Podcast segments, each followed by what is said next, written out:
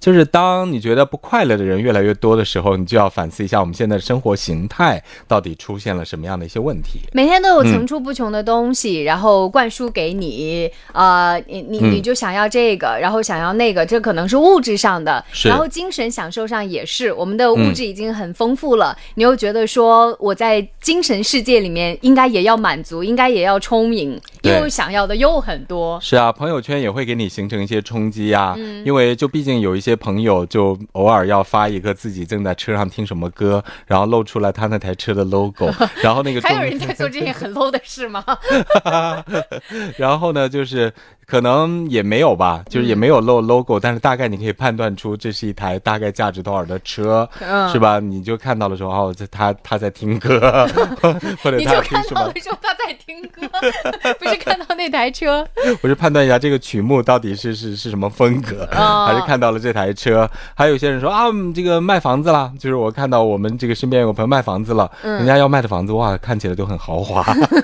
所以也也会给我们造成一些冲击。我觉得这个是正常的，嗯。就是你我我觉得就一方面大家要正常的去处理这种情绪，是。我觉得这种情绪的方式呢，就就两种，一种是你修炼自己，这个就是物质性的东西。对。另外一方面说，我是不是可以通过自己的努力，我有一天也可以开上这台车，买上这样的房子，过上这样的生活？对，嗯。这是一方面是一个比较，你把它转化成一种比较正能量的东西，励志的，说，嗯。哎，我要去努力追寻这些我想要的东西。嗯。另外一方面也是一个对自我的审视吧，就是说，嗯有些东西不是说每一件我们想要的东西我们都会得到，我现在想什想么是在我的能力范围内的？对，嗯，我现在想了一，有时候我们不要去排斥一些情绪，比如说嫉妒这种情绪，比如说这个虚荣这种情绪，它有时候常常是人的一种正常的情绪。是。我说你首先接纳这种情绪，但是你不要把这个情绪就是引导到一个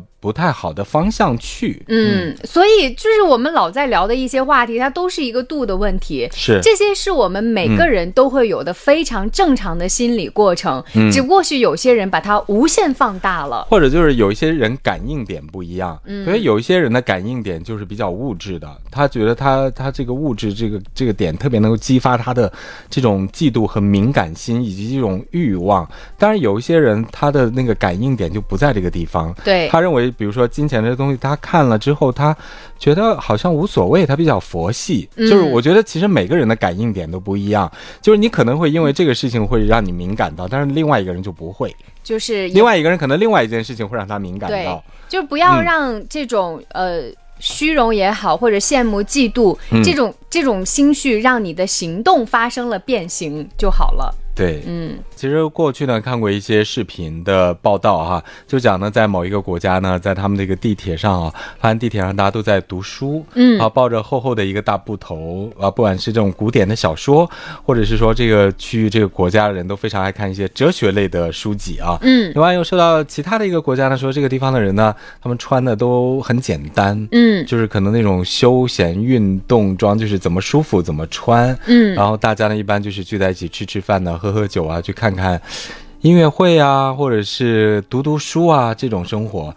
其实我看到这些场景，我一方面我认为很值得羡慕，这很好，但是有时候我又怕他们太闷，在地铁上都在读书，还读一些哲学的书之类的。不是说他们那个地铁上读书的也非常内卷吗？嗯也有一个鄙视链。如果啊你只是读普通的小说，你就会被其他的地铁读者看不起，不能读小说所。以要读一些哲学类的书籍、啊。哲学类的书籍，嗯就是探讨什么生命哲学、其他什么社会哲学等等之类。对，当然这只是一种开玩笑的话，就是证明他们还是嗯有那个整体的国民的氛围，呃，是就是比较热爱阅读。那你你像我作为一个中国人呢，我就就是我就会发出我自己的疑问哈。虽然我认为读书是一件好事情，但是我就觉得这样不闷吗？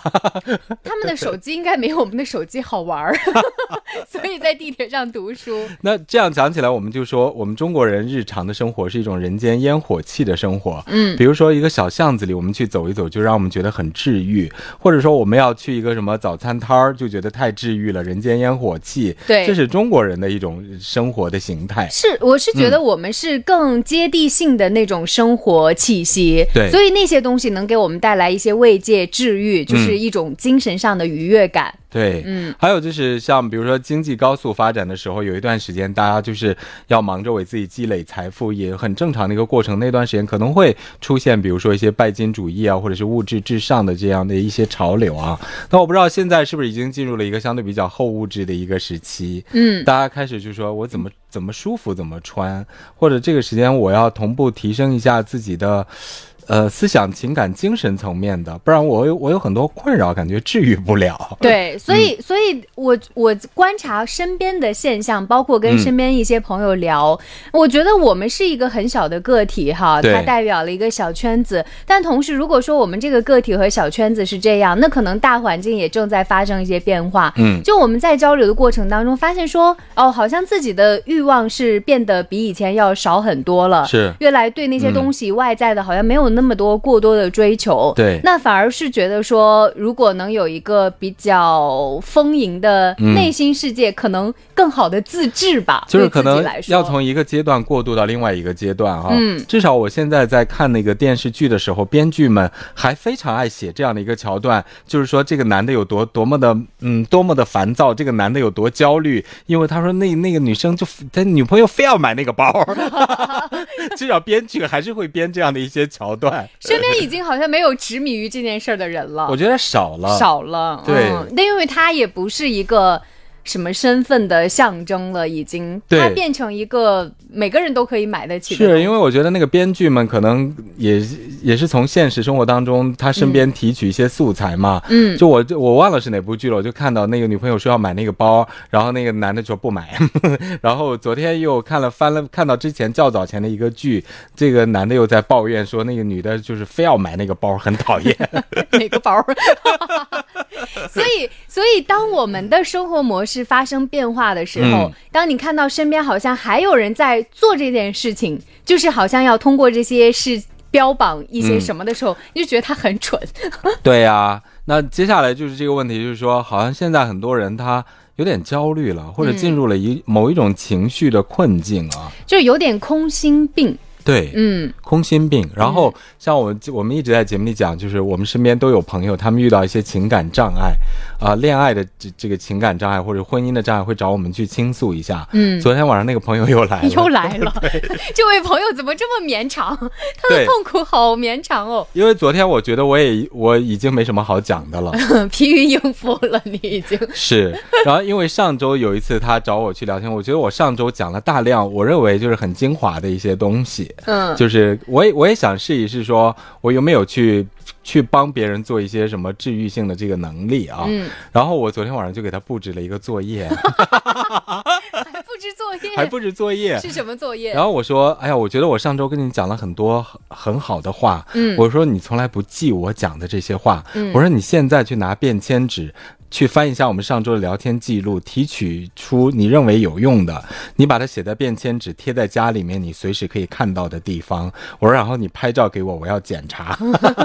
然后我说，你看你不记我讲的这些话，你记你只记自己的这些负面的情绪，抱着这些痛苦不撒手。他说：“哦，也对。”我说：“那你去做这件事情吧。所以他就不是一个好的学生啊，”对呀、没有主动学习的能力。因为他到今他到昨天晚上还在跟我犟嘴，因为你你讲的这件事情，我自己会主动做啊。是吧？就是如果说我有什么痛苦，我跟我的朋友在倾诉的时候，嗯。他说到某句话，我觉得非常对，或者说我觉得他可以指导我接下来生活，我就会把它复制下来，放到我的文件啊你会传输助手。做是不是？对，啊。然后每当我想到那个事儿，我就看一下，我再温习一下。其实我觉得，就是人有时候陷在那个痛苦和情绪里面不愿意出来的原因是，嗯，因为他要抱着这个痛苦不撒手，因为他解决不了，他又觉得没办法，所以他就一直陷在里面。当然，如果这时候有几句话，你就反复去吟诵这几句话，它会内化成你的一种心识嗯，和你的一种知道，你的一种感受，你就慢慢的可能会有一些作用。有作用啊，嗯。我就是能靠这些作用度过去的人。啊，你是可以的。我是就是真的会把那些句子，然后把它呃、嗯。复制下来。每当我觉得这个痛苦又来临的时候，我就温习一下，啊，那你就变不成我的病人了，你自己有治愈自愈我功能。自愈功能很强。所以我就看看，我就我就不，我昨天晚上已经告诉他了，我就过两天如果他再找我的时候，我就要问这件事情你做了没？就以此倒推，他是一个学习能力很差的人。他就是抱着痛苦不撒手，然后他还要给自己一个借口说，我们这个星座就是愿意跟痛痛苦共存亡。那就让他存亡吧。